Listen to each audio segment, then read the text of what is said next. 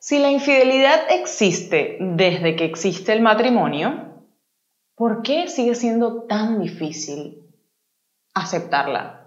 Y si tenemos la oportunidad de dar fin a una relación porque no queremos estar en ella y tenemos la opción de concluirla o divorciarnos, ¿por qué seguimos en una relación y tenemos aventuras? En el episodio de Beauty Value Talks del día de hoy vamos a estar hablando sobre si se puede perdonar una infidelidad.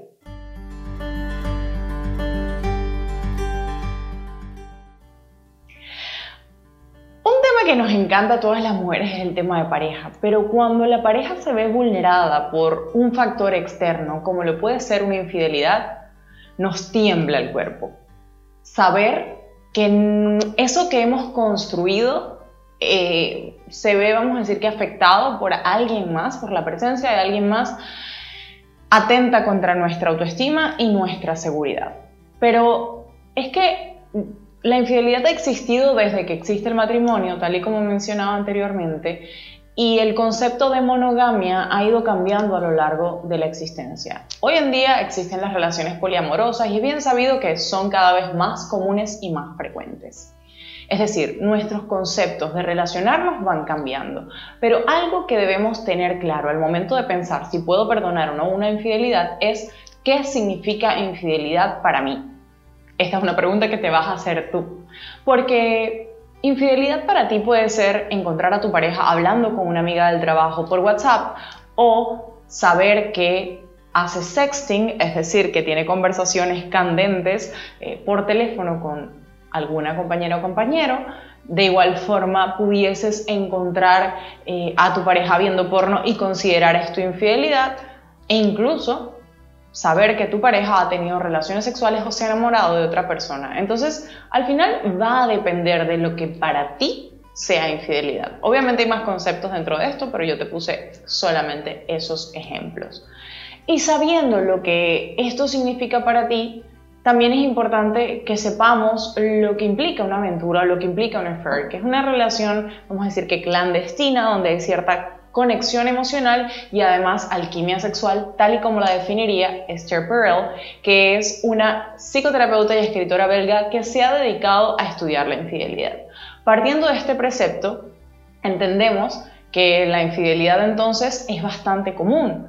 Todas hemos escuchado una historia de alguien a quien le han sido infiel cercanos a nosotras. Pero si es tu caso, ¿qué hacer? ¿Lo perdonas o no lo perdonas?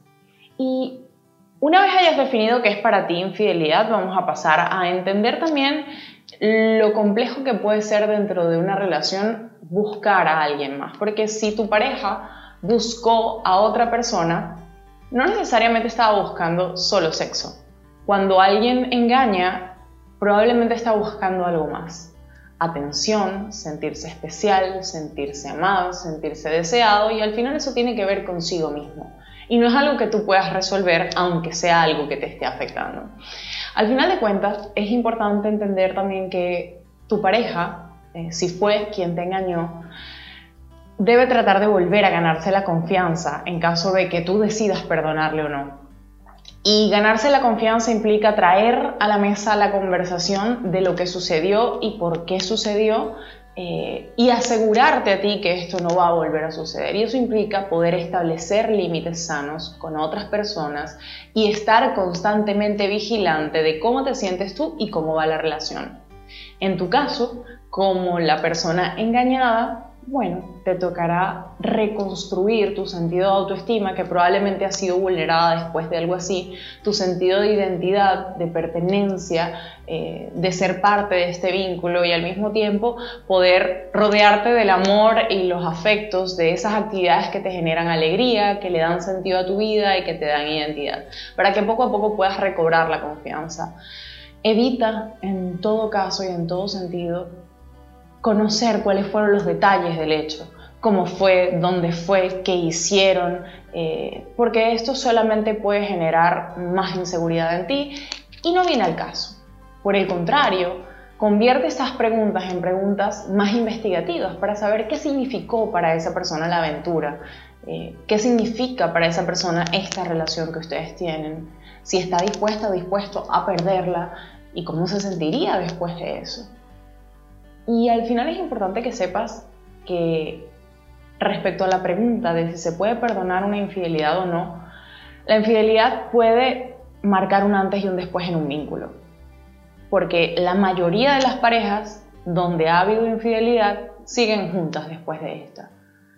Solo que algunas sobreviven, es decir, siguen existiendo como si nada hubiese pasado y, y, digamos que, que, se pierde la emoción de lo que es la relación y algunos utilizan esto como un punto eh, de comienzo para algo nuevo, para algo distinto y lo ven como una oportunidad para avivar, por ejemplo, la llama que estaba perdida. Todo va a depender de lo que tú y tu pareja quieran. Entonces, la infidelidad, si se perdona o no, va a depender de lo que tú y la persona con la que estás desea. Gracias por haberme acompañado hasta acá en este episodio de Beauty Value Talks, que como siempre es creado con mucho amor para ti. Recuerda suscribirte, darnos like, comentar y sugerirle a tus amigas y amigos que por favor también hagan lo mismo. Será hasta un próximo episodio de Beauty Value Talks. Chao, chao.